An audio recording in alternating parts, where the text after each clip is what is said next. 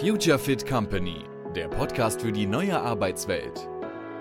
Methoden, Modelle und Mindset für Innovation, Agilität und New Work. Ganz pragmatisch und frei von Ideologie. Hi, hier ist Jens und ähm, ich spreche heute mit Christian Schwedler über ein für mich sehr spannendes Thema, nämlich New Work im Konzern. Christian, wer bist du, was machst du und warum ähm, bist du mein richtiger Ansprechpartner für das Thema? Ja, hallo Jens. Ähm, genau, ich bin Christian. Ich äh, red, ich sag mal kurz zwei Sachen zu mir. Äh, ich bin Architekt von Hause aus, war danach acht Jahre auf beruflicher Weltreise. Da kommen wir vielleicht auch gleich nochmal drauf. Und jetzt seit einem Jahrzehnt bei der BMW Group und darf dort den äh, Wandel vom Maschinenbaukonzern in eine New Work Tech Company, so nenne ich es jetzt mal, begleiten. Und deswegen ist es für mich tatsächlich ein, äh, eine Herzensangelegenheit, das Thema. Und ich freue mich auf den Austausch mit dir. Ja, spannend. Ähm, Wandel, Transformation, habe ich so den Eindruck, das ist äh, gerade der Treiber. Der Treiber, damit ähm, Unternehmen sich Gedanken machen, wie stellen wir uns auf. Was, was, was verändern wir? Was verändern wir in der Zusammenarbeit? Ähm, du hast jetzt auch dieses Bild gezeichnet vom Maschinenbau hin zu einer New Work Tech Company. Ähm, da steckt eine das? Menge schon drin, ne? Ja, genau. Was heißt das? Möchtest du uns dieses Bild mal zeichnen? Ja, ich, ich würde da gerne ein bisschen ausholen, ja. Und zwar, ich glaube, dass das Grunddilemma, warum wir überhaupt auch so stark über New Work und über Transformation äh, reden, ähm, kommt eigentlich so aus dieser Industrialisierung, äh, aus dem Geiste Frederick Taylors. Ne? Der hat ja damals sich überlegt, okay, jeder Arbeitsschritt muss runtergebrochen werden in eine kleinste äh, Einheit, äh, die genau vorgeschrieben ist. Und ähm, das, das spüren wir ja heute noch. Ja? Und der hat zum Beispiel auch das, das Denken vom Arbeiten getrennt. Er hat gesagt, Arbeiter sollen nicht, nicht viel denken, die sollen einfach nur ihren Routinevorgang ausführen. Und das Denken hat er dann einigen wenigen Menschen überlassen, die dann äh, Manager hießen. Und ähm, so ist das, das Ganze überhaupt entstanden. Und das darf man jetzt auch nicht so schlecht machen, denn ähm, das, das hat ja auch vieles Gutes. Ne? Also diese, diese ganzen, diesen Wohlstand, den wir heute genießen. Ne? Und das, dass heute gewisse Produkte Massenprodukte und für ganz viele Menschen finanzierbar und, und, und äh, zugänglich sind, das haben wir ja auch dieser Effizienz ne, und dieser Produktivität zu verdanken. Deswegen ist das erstmal nicht schlecht. Nur wir merken, dass wir heute ja in diesem schnelllebigen, Umfeld damit nicht mehr so richtig zur Rande kommen. Und diesen Umbruch zu schaffen, ne, von diesem ähm, lieber Mitarbeiter, bitte denke nicht groß nach und äh, führe genau den Vorgang so aus, wie, wie ich es dir vorher gesagt habe, äh, diese Entmündigung äh, mit, mit diesen starken Hierarchien und dieser Pyramidenstruktur und alles, was dahinter hängt, funktioniert eben nicht, wenn, wenn Mitarbeiter heute eher kreativer ne, sein müssen und äh, flexibler und äh, agiler. Und diesen Umschwung hinzukriegen, das machst du natürlich nicht so äh, von heute auf morgen. Und das ist eigentlich so, glaube ich, dieses, dieses Grundthema, warum wir überhaupt da, darüber reden, ja. Und ähm, mir ist auch noch ein, ein Punkt ganz wichtig, wenn wir über New Work reden, weil New Work hat leider oft so diesen Touch von, ach ja, schöner Wohnen, jetzt wollen die Mitarbeiter irgendwie Spaß haben und sich selbst verwirklichen.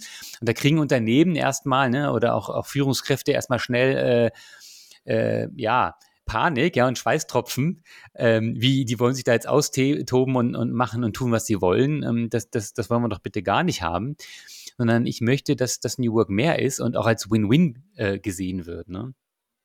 Denn zum einen, wenn, wenn über New Work Menschen auch wieder ihren Sinn entdecken, ja, und wieder mehr Freude und Spaß und Selbstverwirklichung leben im, im Job, ist das natürlich erstmal gut für die Menschen, natürlich, keine Frage.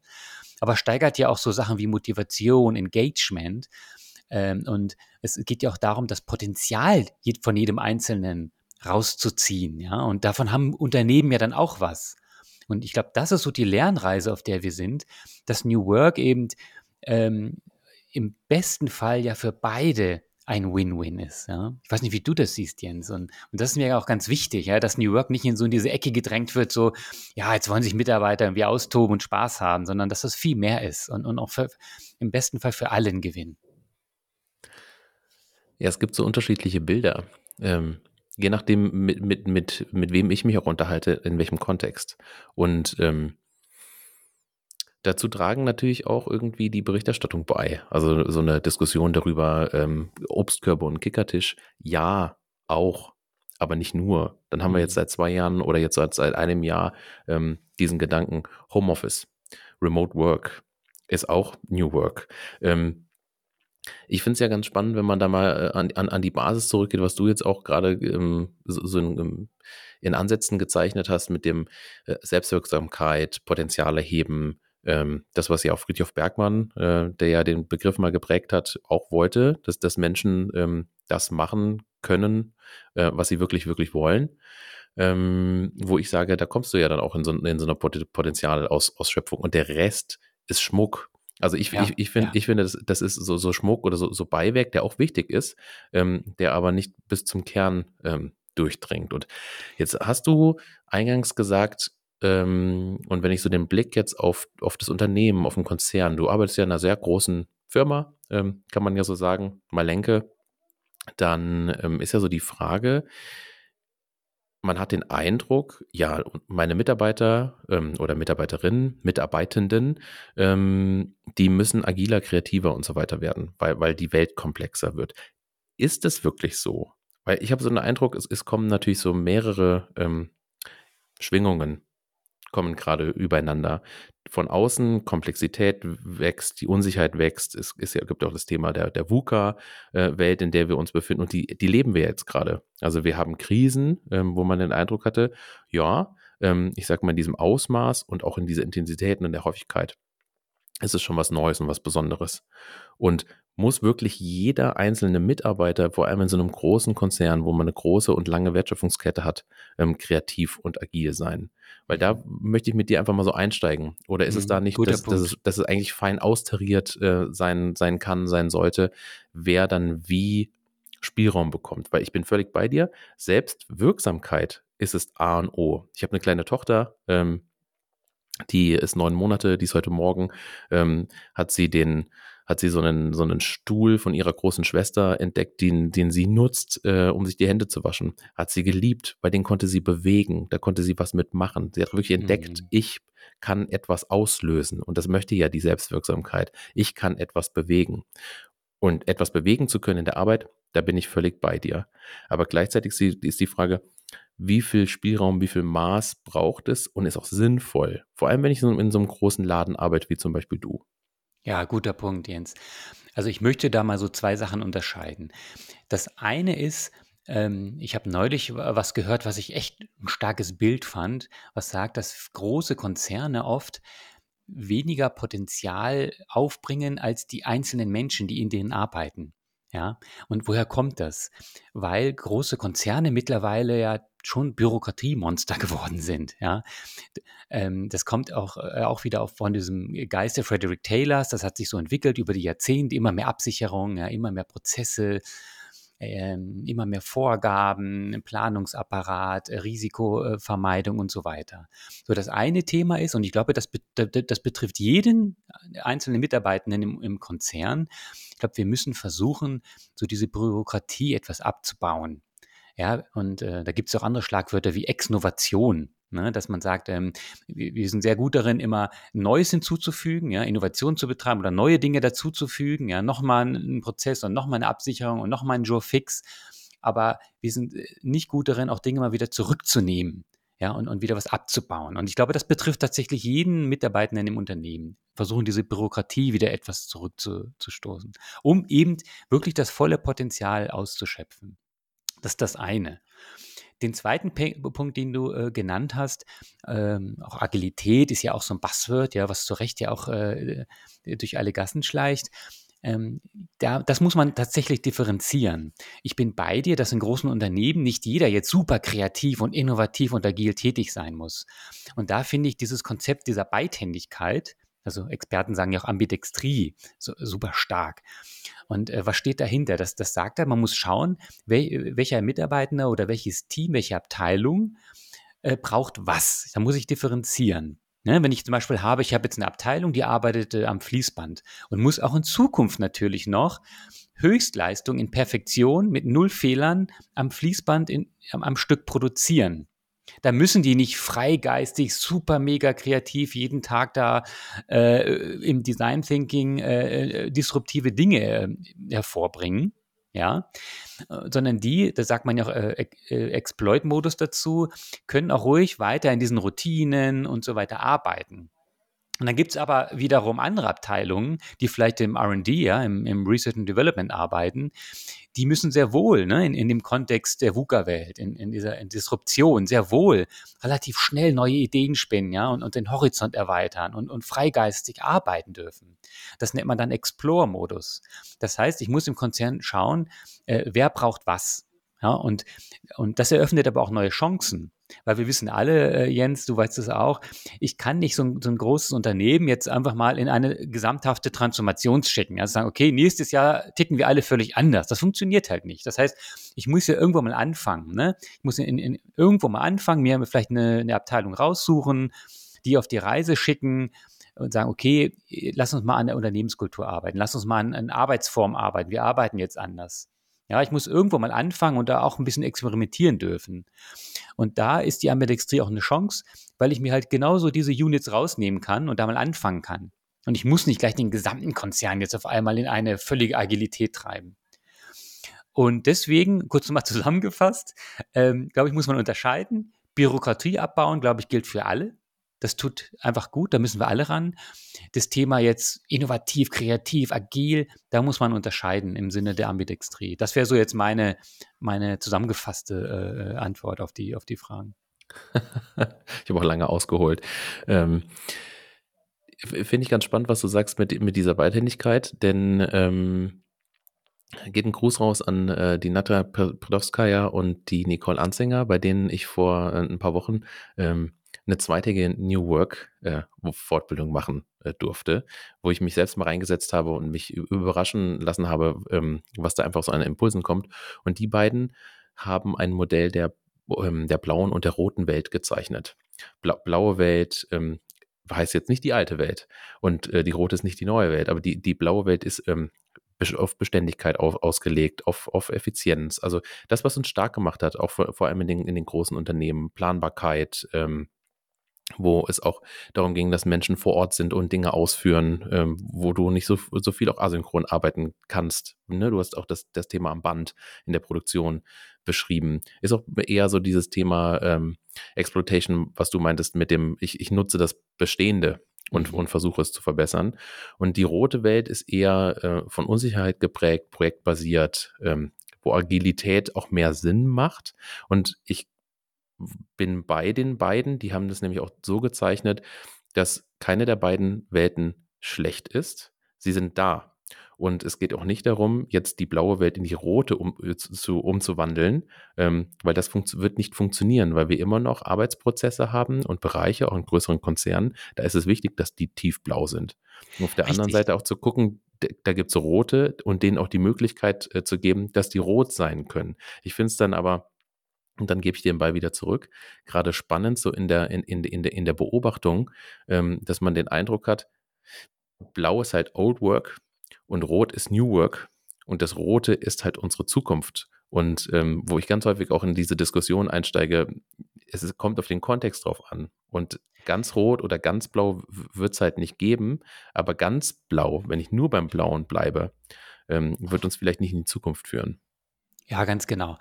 Äh, genau wie du sagst, ähm, es ist nicht entweder oder, sondern die Gleichzeitigkeit. Ne? Ich werde immer Blau und Rot brauchen oder Exploit und Explore brauchen. Wobei in dem Sinne das Rote oder, oder das, das, dieses Explore schon neu ist. Das heißt nicht, ne, wir überführen jetzt das Alte in die Neue, sondern wir behalten das Alte auch bei, die, die, die Skills, die wir da haben. Aber dieses, dieses Exploit, äh, äh sorry, dieses Explore, ne, was du als Rot bezeichnest, das ist für, für die, ich sage jetzt mal, für die europäischen Industrieunternehmen oder auch Konzerne etwas Neues, was, was gelernt werden muss. Und da sind uns halt genau die, die, die Startups voraus oder auch die, die neuen Tech-Firmen aus dem Silicon Valley. Die kommen nämlich, die sind schon gegründet, ja, mit diesem roten Geist, ne, mit, mit, mit, mit diesem Explore. Die haben das, die bringen das von vornherein mit. Ähm, und die wiederum müssen jetzt, ähm, wenn sie skalieren wollen, oder zum Beispiel, bleiben wir mal im Automotive-Sektor, ne, wenn Google jetzt oder auch Apple jetzt in den Automotive-Sektor eindringen wollen, müssen die sich irgendwie diese, diese alten Kompetenzen, ne, diese Industrialisierung, dieses äh, Exploit erschließen. Und deswegen gibt es ein schönes Bild. Äh, man kann sagen, es gibt wie so ein Wettrennen. Ne? Wir kommen so aus der alten Welt und das können wir. Ne? Also Massenprodukte in Perfektion. Da macht uns so schnell keiner was vor, auch in, auch in Deutschland. So, äh, ja. Wir müssen jetzt aber halt die, diese neuen Themen erschließen, also Digitalisierung als, als Kernkompetenz und auch so dieses ganze äh, Rote, ja, dieses, dieses Explorige.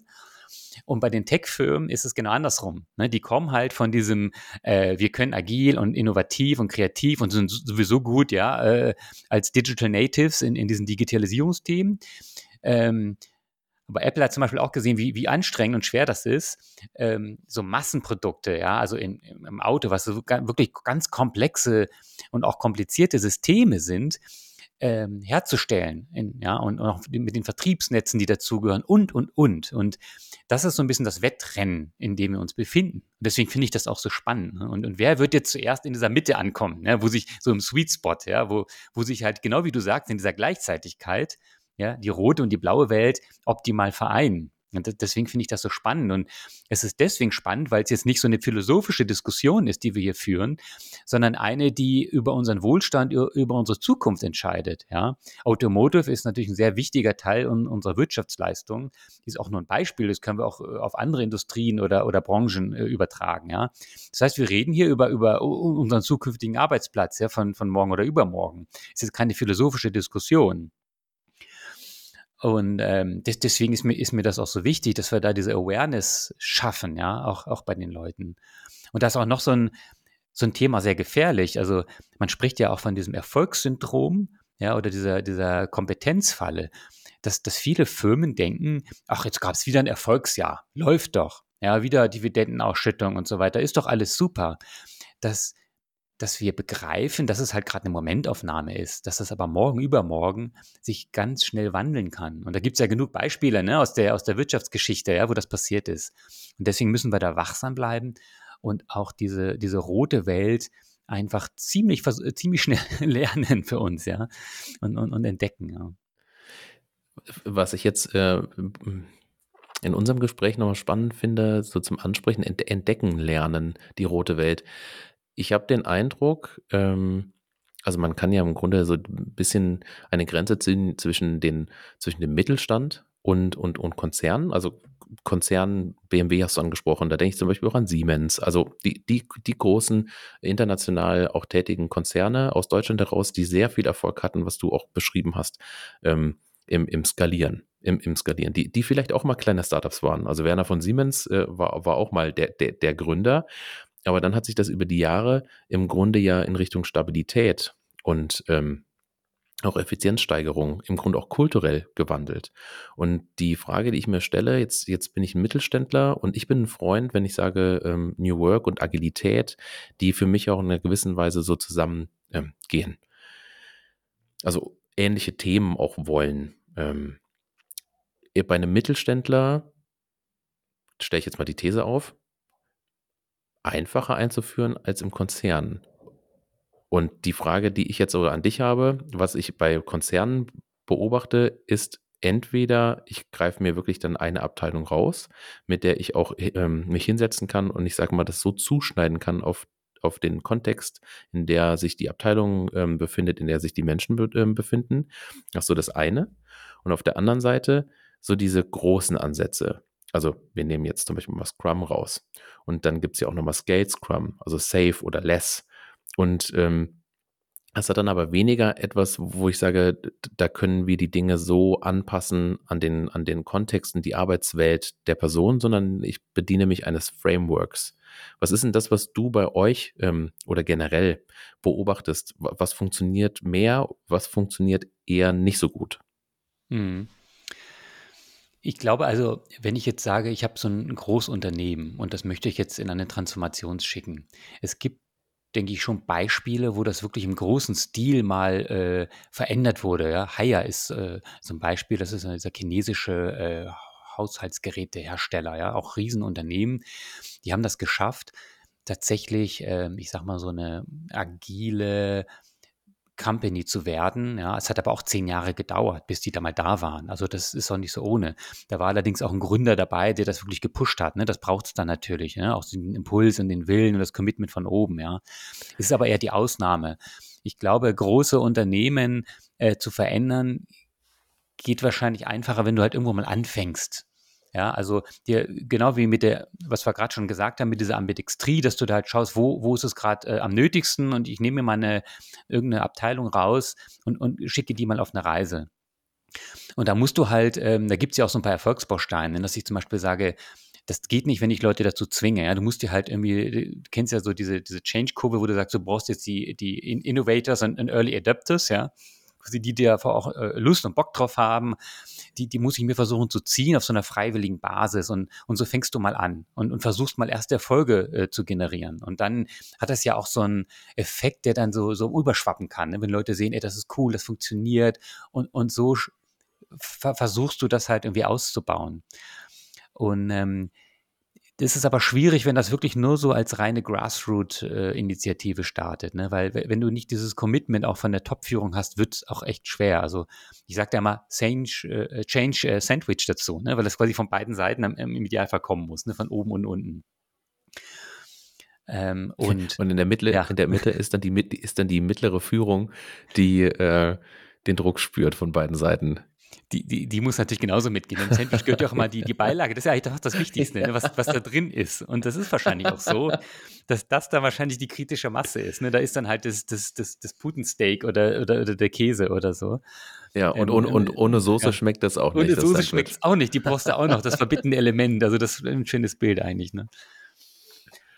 Und ich, ich glaube, worum es wirklich geht, ist, wenn Unternehmen schneller, leaner, flexibler, agiler, kreativer werden wollen, dass wir diesen Geist Frederick Taylors und diese bürokratischen Fesseln aufbrechen und wirklich das Potenzial der Menschen wieder entdecken und, und aber auch zulassen. Wir brauchen Organisationen, die, die all das, was Menschen in, in der Freizeit sind, kreativ, lustig, spontan, ja, die, die kaufen Immobilien für eine Million Euro oder so, da ist das alles erlaubt, ja da sind sie agil. Wie agil sind wir im, im privaten Leben, ja? Du hast gesagt, eine neunjährige Tochter, die bringe ich zum Kindergarten, dann mache ich schnell einen Einkauf. Sogar dann habe ich einen Termin mit meinem Steuerberater, ja? Dann, dann gehe ja. ich zur Arbeit. Ich meine, wie agil, flexibel, kreativ sind wir im Alltag. Und das mhm. wird in großen Konzernen oft unterbunden, ja, weil, weil, weil Mitarbeitende oft wie Kinder behandelt werden. Äh, weil tausend Prozesse im Weg sind, weil, weil, ach, das ist nicht meine Zuständigkeit, ja, politische Spielchen und das müssen wir aufbrechen. Ähm, und da kommt jetzt auch wieder, äh, Jens, der, der schließt sich der Kreis zu New Work. Ja, weil wenn ich das hinkriege, dass das Mitarbeitende, ja, was ich wirklich, wirklich will, gern zur Arbeit gehen, entfesselt arbeiten können, wieder mehr Sinn in ihrer Arbeit finden, dann ist es nicht nur gut für jeden Einzelnen, ja, das ist, glaube ich, dann unbestritten, sondern eben auch für die Unternehmen, ja, weil sie sich wieder trauen, vielleicht mal die, die, die Wahrheit anzusprechen ja, weil sie vielleicht kreative Impulse setzen können, die nicht gleich wieder kleingeredet werden und, und, und. Deswegen ist für mich New Work wirklich in, in der Basis von allem, ja. Dieses, dieses geht darum einfach, dass, dass, dass wir das Beste rausholen aus den Menschen und, und die auch dort fordern und fördern und, und äh, genau. Des, deswegen ist, ist das so de, die Wurzel von allem, ja. Und mhm. was du sagst, ja, New Work ist auch hybrides Arbeiten und Homeoffice ja, viele, viele packen das in diese, in diesen New Work Koffer rein. Das ist es für mich aber nicht. Ja, das ist, das ist so, wo ich sage, ja, das sind halt moderne Arbeitsformen. Ja, genau wie ich sage, ich arbeite dort auch nicht mehr irgendwie am Reißbrett, sondern am Computer. Das sind halt moderne Arbeitsformen. Klar, natürlich werden wir in Zukunft hybride arbeiten. Ja, und irgendwann werden wir nicht nur äh, einen Skype-Call haben, sondern auch äh, mit äh, Augmented Reality. Ja, und, und es gibt ja heute schon Firmen, die jetzt mit diesen äh, Virtual Reality arbeiten und wo du halt so ein Hologramm hast, ne, wo äh, du könntest jetzt quasi äh, virtuell neben mir sitzen und ich würde kaum einen Unterschied merken. Irgendwann, klar, das sind alles Sachen, das ist, das ist Technik, das sind äh, moderne Arbeitsformen, aber das ist für mich nicht, nicht New Work, ja, sondern New Work ist wirklich, dass jeder gern zur Arbeit kommt, ähm, dass man entfesselt loslegen kann, Sinn, sinnstiftend arbeitet, Sinn erfüllt und, und keine bürokratischen äh, Fesseln mehr hat. Das ist für hm. mich eigentlich New Work. In, in dem mhm. Kontext, ja. Mhm. Das, also es ist, unterstreiche ich, hat in der Form ja auch was so mit Prinzipien, die man sich setzt, auch Unternehmensprinzipien vielleicht auch und, und, und Werten, äh, die, die, man miteinander teilt, ähm, zu tun. Hm, jetzt habe ich nochmal ein ganz praktischen Blick, so ähm, auf die Initiativen, die du vielleicht auch mit, mit begleitest. Jetzt ist neben Prinzipien und Werten geht es ja dann, ich habe auch schon die, die ähm, Scrum-Frameworks angesprochen, so dieses Thema Aufbau, Organisation. Und ähm, jetzt komme ich ja, und das ist ja der Future Fit Company Podcast aus, aus einer Firma oder war jetzt lange Teil einer Firma, die selbst organisiert sich aufgestellt hat. Da muss man zu sagen, wir waren zu siebt. Ja, wir haben uns dazu entschieden, selbst organisiert äh, das aufzustellen, ähm, Führungskräfte, die es vielleicht auch gab in Form eines Gesch einer Geschäftsführung, ähm, zurückzufahren und da Dinge auch ähm, miteinander auszuhandeln, auch in längeren Prozessen. Und jetzt ist so die Frage, da wird häufig mir gesagt, naja, ihr wart ja nur zu siebt. Hm. Wie soll das jetzt in einem großen Konzern funktionieren? Ähm, also wie sehr lässt eigentlich das, das System, und äh, das heißt ja immer so, dass das, das System ähm, frisst Widerstände oder frisst, frisst, neu, frisst neue Dinge auf oder, und spuckt sie dann wieder aus. Was sind so deine Wahrnehmungen, wenn es auch wirklich an Strukturveränderungen geht, die jetzt New Work und die Prinzipien und Werte eigentlich ja ähm, ermöglichen sollen? Wie reagiert euer System darauf? Mhm. Ja, erstmal bin ich kein Freund, äh, mit, mit, Methoden zu starten. Ne? Das sagen mach doch mal hier so ein Scrum oder so, ja. Überhaupt kein Freund. Und das kommt dann halt als zweites, drittes. Ich komme erstmal über die, erstmal über die Prinzipien. Ja, du kennst dieses First Principle Thinking, was eher sich auf so te technologische Ansätze äh, basiert. Also für die das nicht kennen, Elon Musk ist dann Vorreiter, der schaut sich halt an, wenn er neue Raketen entwickeln will, was sind die grundlegenden Prinzipien dahinter? Der bricht es runter bis auf das Elementare und versucht da etwas völlig Neues aufzubauen. Und dies, diesen Ansatz möchte ich gerne überführen, auch in das Thema äh, Organisationsentwicklung, ja, also und, und, und Zusammenarbeit. Das heißt, ich, ich mache mich erstmal von allem Ballast frei, auch von diesen ganzen Methoden, die da rumspuken, gehe zurück auf die, auf die Bar, auf die, auf die Basic äh, Principles, ja. Sagen, was will ich denn überhaupt erreichen? Und das sind dann so Prinzipien wie, haben wir schon ein bisschen angesprochen, Empowerment, ja, oder dass, dass Mitarbeiter auch mehr Ownership haben ne, für, für ihre Themen ähm, und so weiter und so fort. Und dann muss ich halt schauen, okay, die Prinzipien sind mir wichtig, ja, und dann kann ich gucken, welch, wie bekomme ich das hin? Wie ist der Weg dahin? Und dann kommen langsam auch so Methoden äh, da, damit da rein. Und dann gibt es ja verschiedene Ansätze, wie kriege ich das hin? Ja? Ich glaube erstmal so als ein prinzipieller äh, Gang, als eine Stoßrichtung ist für mich, ich muss, glaube ich, kleinere Teams schaffen, die wirklich auch etwas autarker arbeiten dürfen. Ja, das runterbrechen. Ähm, und und das, das macht zum Beispiel Hire so, ja. Die, die haben halt wirklich so, brechen das runter in so kleinere Units, die auch eine eigene äh, Gewinn- und Verlustrechnung dann haben und relativ autark arbeiten dürfen. Es gibt natürlich Werte, ne, die das Unternehmen überspannen, Grundprinzipien, ein paar Leitlinien, aber es ist nicht alles mikromonitort bis ins kleinste Detail mit, mit Com ja, Command and Control, sondern du hast eine gewisse, gewisse äh, ja, Freiheit dann in diesem Sinne. Das ist für mich so eine, so eine grobe Marschrichtung. Und da kann ich halt schauen, ja, wie kann ich das in meinem Großunternehmen bewerkstelligen? Und da kann ich wieder mit einem Ambidextrie kommen, zu sagen, ja, das mache ich jetzt erstmal nur bei bestimmten Abteilungen, ne, die halt jetzt im Exploit arbeiten. Ich kann sagen, gut, ich bediene mich, jetzt kommen die Modelle langsam rein. Vielleicht Spotify-Modell ist interessant, ja, weil ich sage, da habe ich halt kleine Teams, die relativ autark mal arbeiten und ich habe auch eine Gewaltenteilung in der Führung, ne, um, um von dieser, ja, dieser starken Hierarchie äh, äh, Ausprägung wegzukommen habe trotzdem in diesem Spotify-Modell noch gewisse Strukturen und schon noch gewisse Führungssysteme, ähm, die auch dann im großen Unternehmen funktionieren. Und da bin ich bei dir. Ich kann nicht einfach mal sagen, ja, wie so ein kleines Unternehmen, ja, jetzt machen wir eine Holokratie, jeder macht, was er will. Ich übertreibe jetzt ein bisschen, ne? Jeder macht, was er will, sucht sich seinen eigenen Job, äh, legt mal los. Das geht natürlich nicht in Unternehmen mit 100.000 Leuten. Aber wie gesagt, das wäre so meine Reihenfolge. Welche Prinzipien sind mir wichtig? Wie komme ich dahin? Ich glaube, eine Stoßrichtung ist, ich muss, muss kleinere, autarkere Units schaffen, die dann auch flexibler sind, ja, und dadurch agiler ähm, und die empowered sind, ja, und dann kann ich schauen, wie komme ich dahin. Da gibt es verschiedene Modelle, es führt jetzt vielleicht zu weit, jetzt in diesem Podcast gibt es verschiedene Ansätze, auch verschiedene gute Beispiele aus, aus, aus der Praxis von anderen Unternehmen. So ein Beispiel könnte das Spotify-Modell sein. So.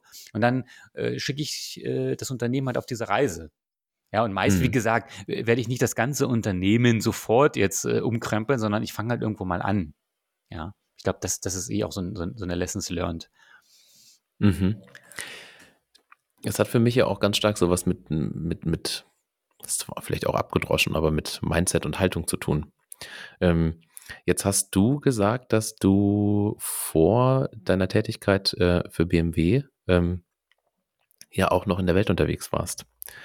Wie hat denn dich das geprägt? Und vor allem, wenn du jetzt so auf das Thema New Work schaust, ähm, so deine Zeit vor, vor dem Konzern.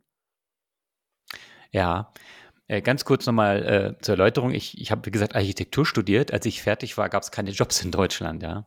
Und da hat mir jemand gesagt, du, in Christ, äh, Christian, in, in Australien suchen die händeringend Architekten. Ich dachte, na gut, Australien ist ja fast um die Ecke, fliegen wir mal hin. Und dann bin ich auch so ganz hemdsärmlich, Koffer gepackt, rübergeflogen. Und hätte ich vorher gewusst, was das bedeutet, hätte ich es vielleicht nie gemacht, ja. Und ich sage mal so, äh, Naivität äh, verdammt manchmal zum Erfolg, ja. Dann, dann, bist du halt da drüben und dann boxst du dich irgendwie durch. Ähm, und natürlich hat das erstmal eine Absage nach der anderen gerieselt, weil ich hatte null Berufserfahrung, äh, mittelmäßiges Englisch, kannte mich mit australischen Baugesetzen, Bauweisen natürlich null aus.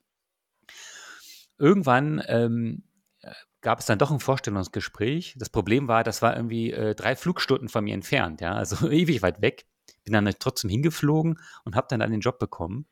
Und ein Lessons learned war da, ähm, dass äh, du musst erstmal den Weg gehen und die Tür öffnen. Und wie gesagt, dann, dann klappt es irgendwie auch. Und, und wie viele Leute haben mir vorher gesagt, Christian, du bist doch verrückt, was machst du da? Ja, keine Chance, viel zu weit weg. Äh, wie gesagt, ne, die ganzen Gründe. Ja, du hast so viele Gründe, warum es nicht klappt. Ja, wie gesagt, kannst kaum Englisch, äh, kennst da niemanden und und und. Also eine lange Liste.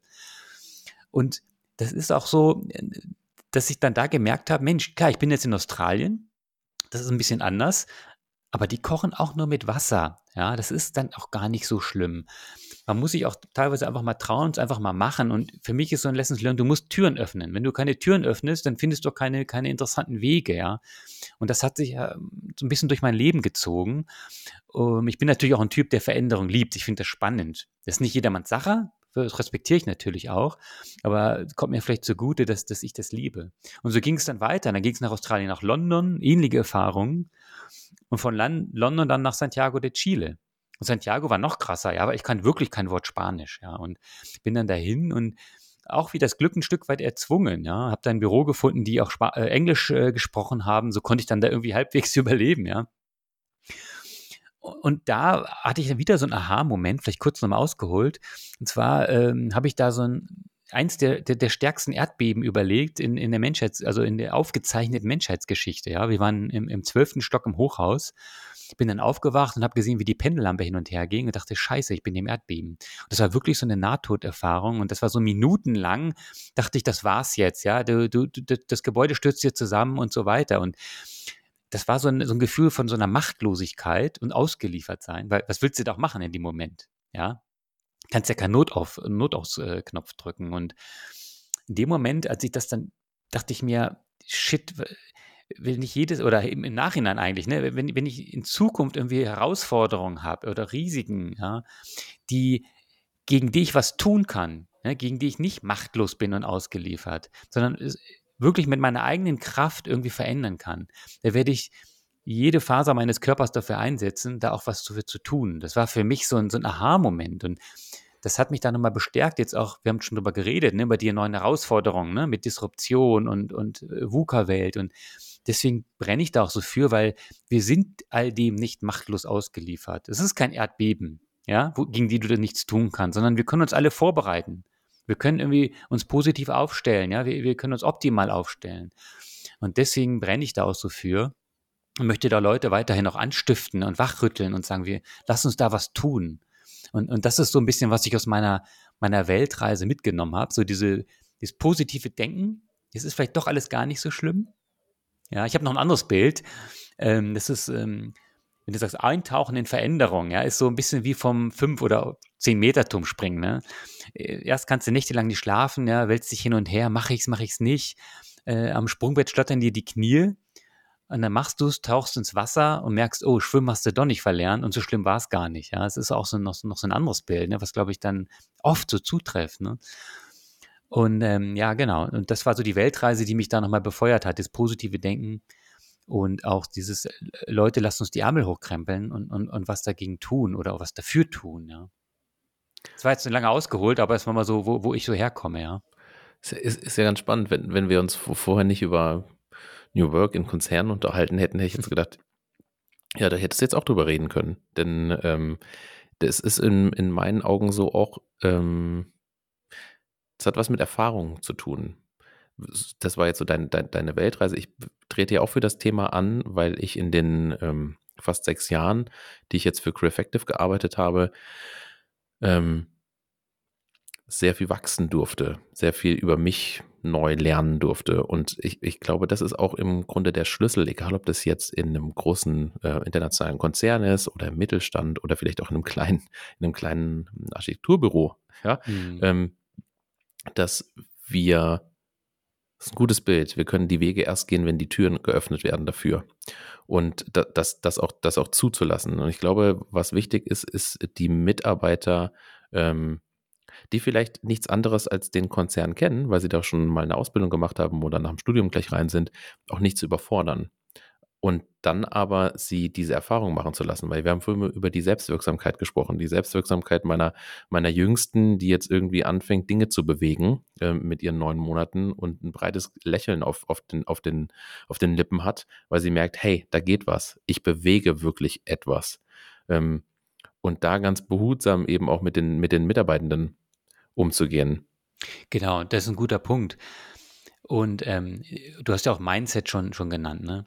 Mir ist halt wichtig, dass, dass alle das verstehen, dass, dass die, die, die, die wichtigste Zukunftskompetenz äh, ist genau das, ne? dieses Mindset zu haben, sich auf Neues einzulassen, offen zu sein für Neues und auch irgendwie flexibel zu bleiben. Ich weiß, das ist nicht jedermanns Sache, ähm, aber das ist eigentlich so die Kernbotschaft dahinter. Und, und, und auch genau deswegen habe ich ja auch mein, mein, mein Buch geschrieben, ne? dieses Speed Dating mit der Arbeit von morgen. Ähm, weil ich gesehen habe, die meiste Literatur ne, für, für diese Themen, die wir angesprochen haben, New Work oder, oder Transformation und Change, adressiert eigentlich eher andere Experten, Führungskräfte, Entrepreneure. Aber wer bringt das mal in einen Kontext und, und erklärt es den, den normalen Mitarbeitenden? Ja, also quasi, um zu sagen, ja, was kommt da auf uns zu? Warum reden wir überhaupt darüber? Auf was muss ich achten, was sind Herausforderungen, aber auch Chancen? Und, und wie kann ich mich da optimal aufstellen, ja, ähm, weil das war jetzt mein Beitrag, ja, zu sagen, äh, ich möchte da also wirklich diesen, diesen Beitrag leisten ne, und, und mehr Menschen mitnehmen auf diese Reise, ja, und, und überhaupt erstmal so dieses Anstiften und, und darauf aufmerksam machen, ja, zu sagen, ey, da kommt was auf uns zu das ist hoffentlich keine Tsunami-Welle, sondern hoffentlich eine Surferwelle, die, die dich antreibt. Dich als einzelne Person, aber auch dann als Unternehmen. Aber dafür muss ich erstmal diese Awareness haben, ne? dieses Bewusstsein.